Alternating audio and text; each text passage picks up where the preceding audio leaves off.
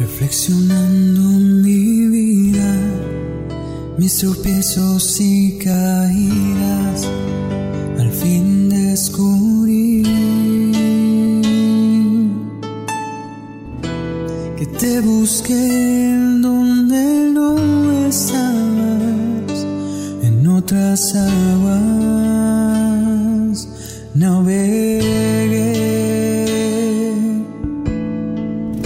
tal amigos? Sean bienvenidos una vez más a este su podcast favorito, Camino a la Santidad.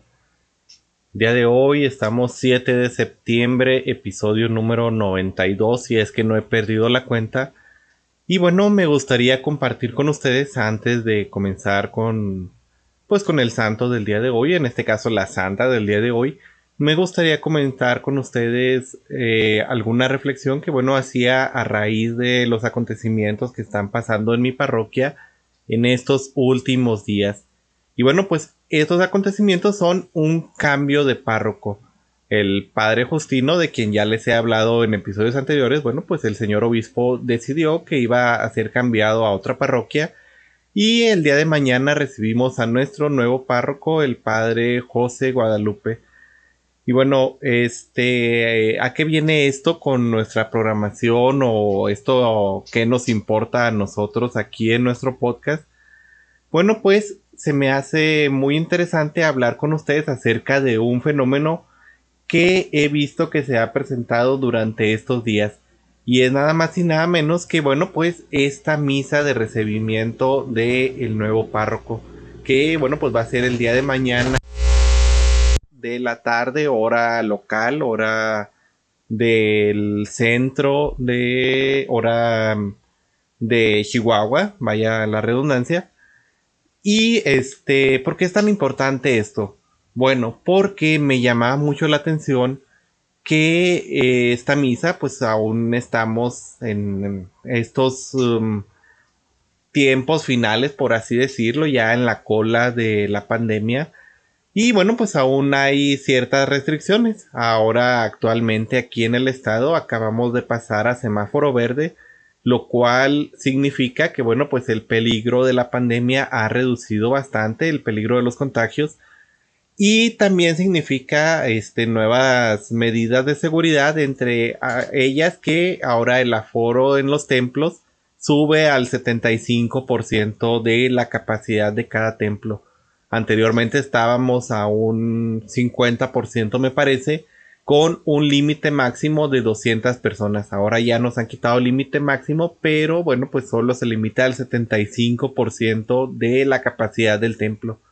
Sin embargo, bueno, pues nuestros sacerdotes han determinado, en este caso nuestro vicario en conjunto con el padre Justino, nuestro anterior párroco, han determinado que siguen las medidas cautelares aquí en la parroquia y por lo tanto en la misa de mañana tenemos un aforo bajo para evitar contagios principalmente y pues para no acelerarnos.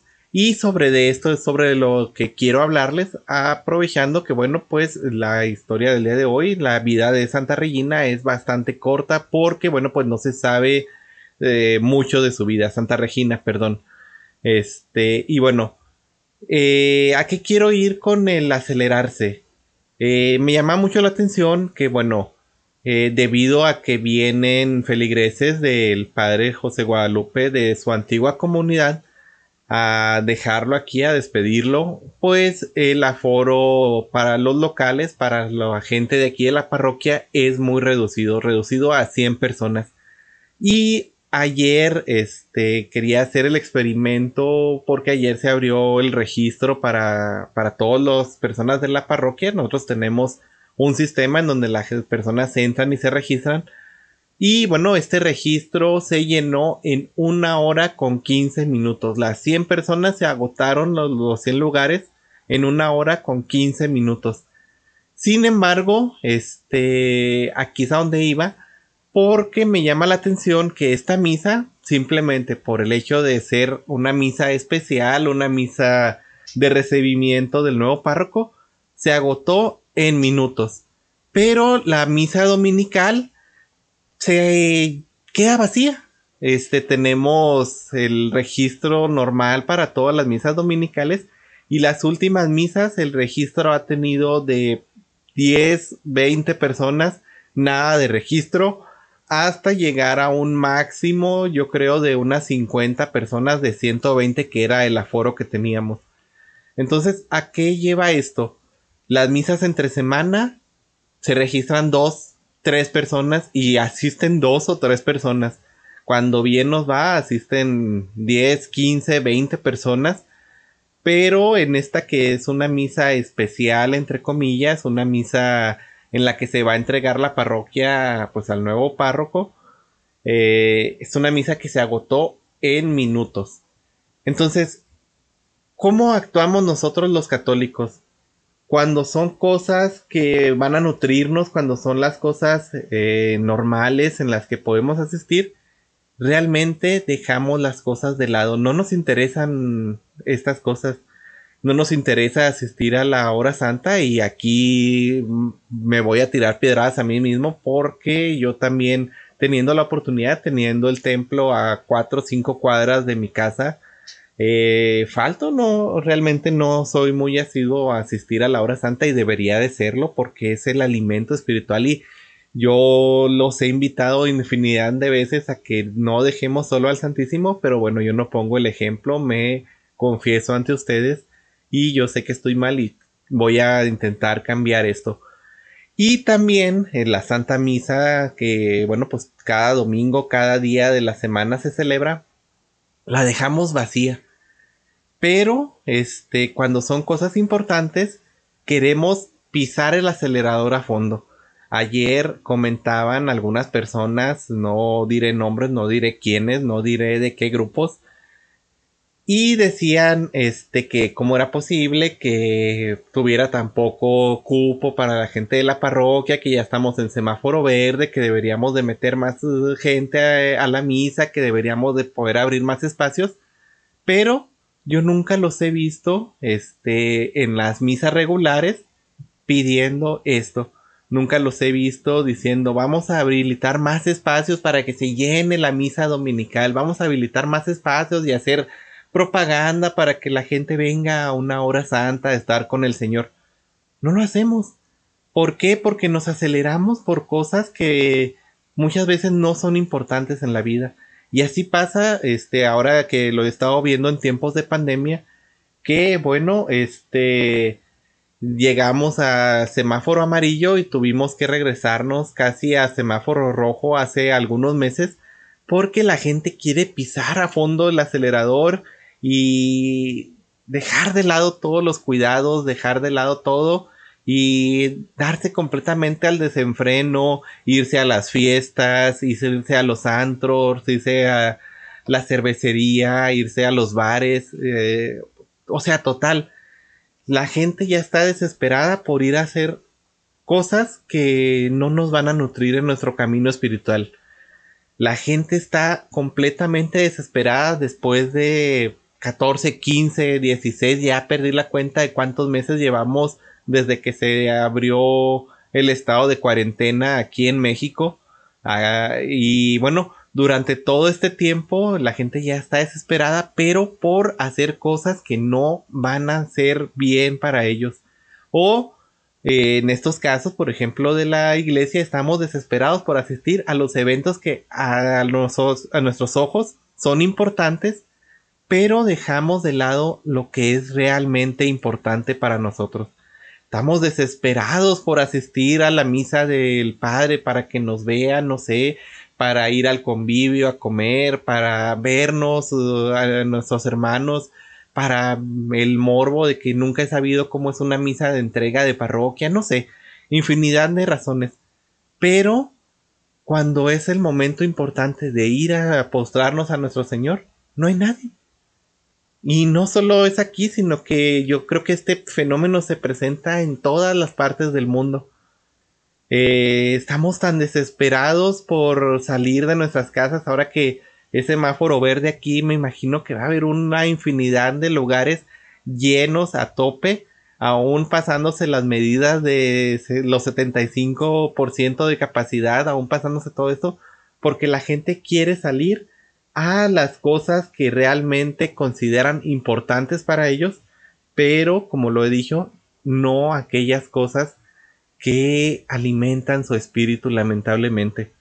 Estamos ya desesperados por celebrar una fiesta social, por celebrar aquellos 15 años, aquella boda, aquel cumpleaños, con todos los amigos que podamos, con todas las personas que podamos, comprar alcohol, disfrutar, bailar, poner la música a todo volumen. Pero el Señor, ¿qué estamos haciendo con el Señor? No le estamos dando ese lugar que se merece. No estamos viendo lo importante de ir a acompañarlo.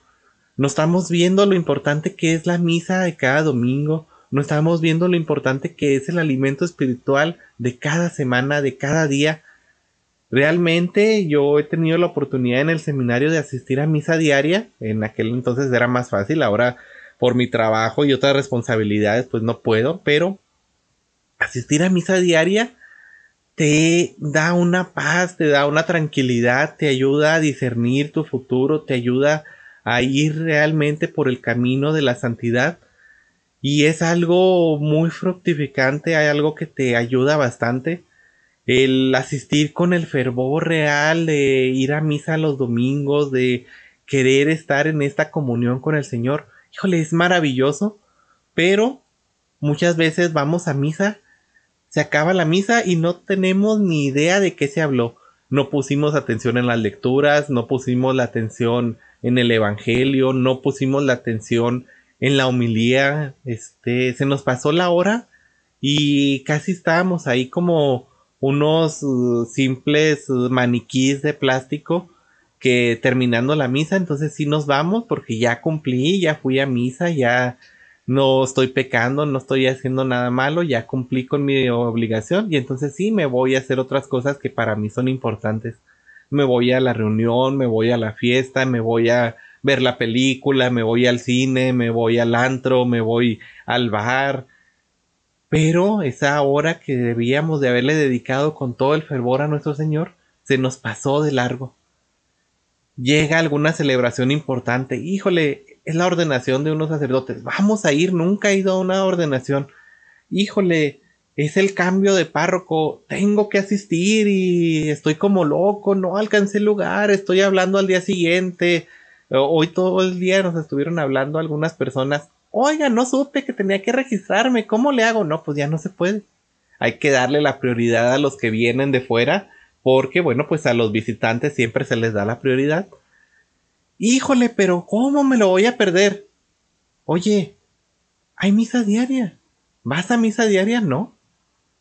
¿Te preocupas uh, por asistir realmente de perdida a la misa dominical y poner la atención? No.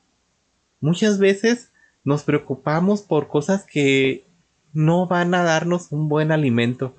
Es como aquel niño, aquel adolescente, aquel adulto que se alimenta de comida chatarra toda su vida está con este consumo constante de comida chatarra y termina este pues con problemas de obesidad, con problemas de salud, con diabetes, con otros eh, problemas que están afectando a su cuerpo por no alimentarse de un eh, alimento nutritivo.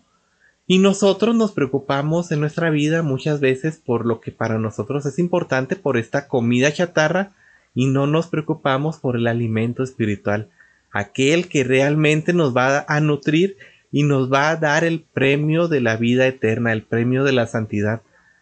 Pero nos alimentamos de otras cosas del mundo.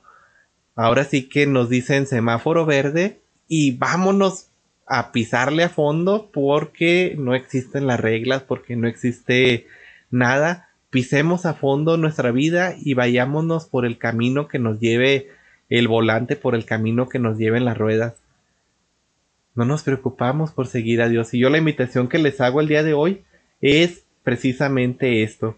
Busquemos las cosas que son importantes en nuestra vida.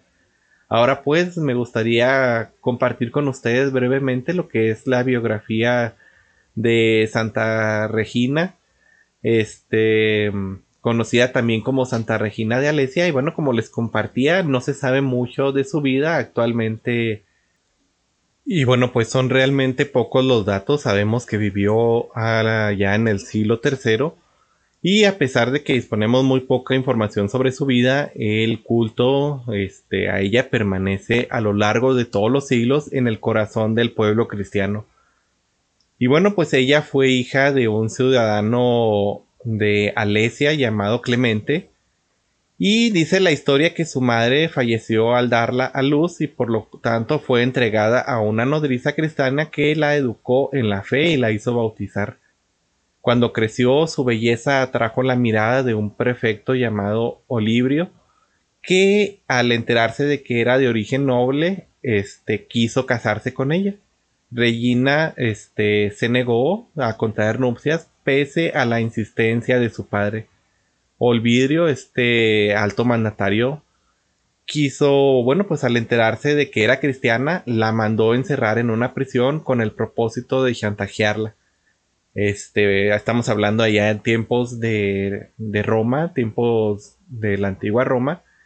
Y bueno, pues eh, Regina no se doblegó jamás, este, fue interrogada y maltratada, pero ella nunca quiso renunciar a Cristo, a quien, bueno, había consagrado su virginidad y por lo tanto no deseaba el contraer nupcias, el casarse. Una de las temibles noches que pasó en cautiverio, la joven cristiana recibió el consuelo divino a través de una visión de la cruz, al tiempo que una voz le decía que su liberación estaba próxima. Al día siguiente, Olvidrio ordenó que fuera torturada de nuevo y después decapitada. Ya estaba harto de que ella no le hiciera caso. Y más harto aún de que ella no renegara de su fe. De acuerdo a las actas de los mártires, Regina fue ejecutada el 7 de septiembre del año 251 y se dice que durante la ejecución apareció una paloma blanca como la nieve que se posó sobre ella.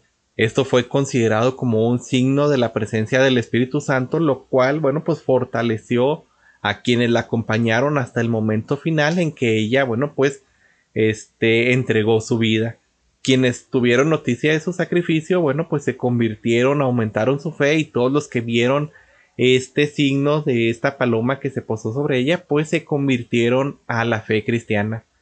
Santa Regina ha quedado inmortalizada en numerosas representaciones artísticas y la iconografía que se ha hecho generalmente este se le pone la palma del martirio en las manos, el hacha o la espada con la que fue decapitado y se ve a ella portando las cadenas que la aprisionaron y que hoy son veneradas este, allá en Borgoña.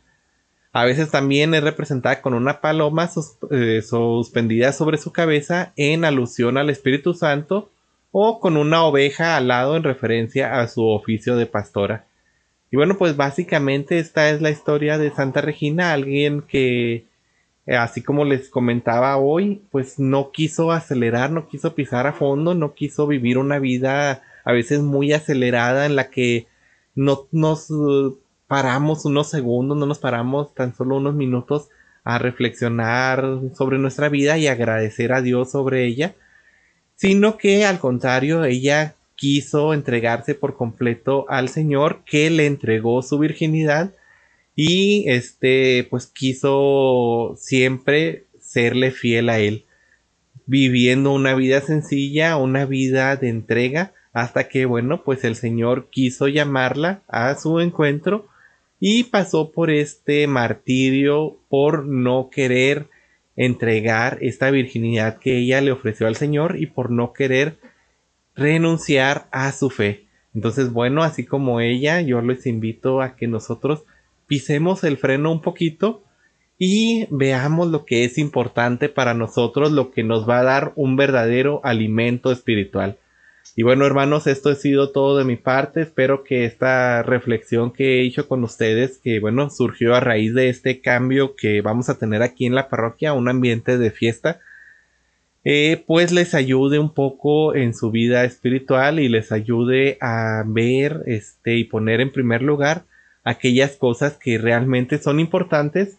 Y pues lo demás, aunque no es que lo quitemos por completo, obviamente no, no deberíamos, debemos de tener un sano equilibrio como ya lo hemos dicho, sí darle su lugar que le pertenece, no poner en primer lugar a las cosas del mundo, sino poner en primer lugar a las cosas de Dios. Y después ponemos en segundo término a las cosas del mundo, siempre preocupándonos por tener una sana alimentación espiritual, un sano desarrollo espiritual y bueno, pues posteriormente ya poner todas las cosas del mundo que el Señor ha puesto en nuestro camino para nuestro gozo, para nuestra alegría, pero también para que con ellas demos fruto y lo demos en abundancia. Eso es todo de mi parte, hermanos. Les deseo un millón de bendiciones y pues nos seguimos escuchando. Hasta luego y que Dios los cuide, los bendiga y los acompañe siempre.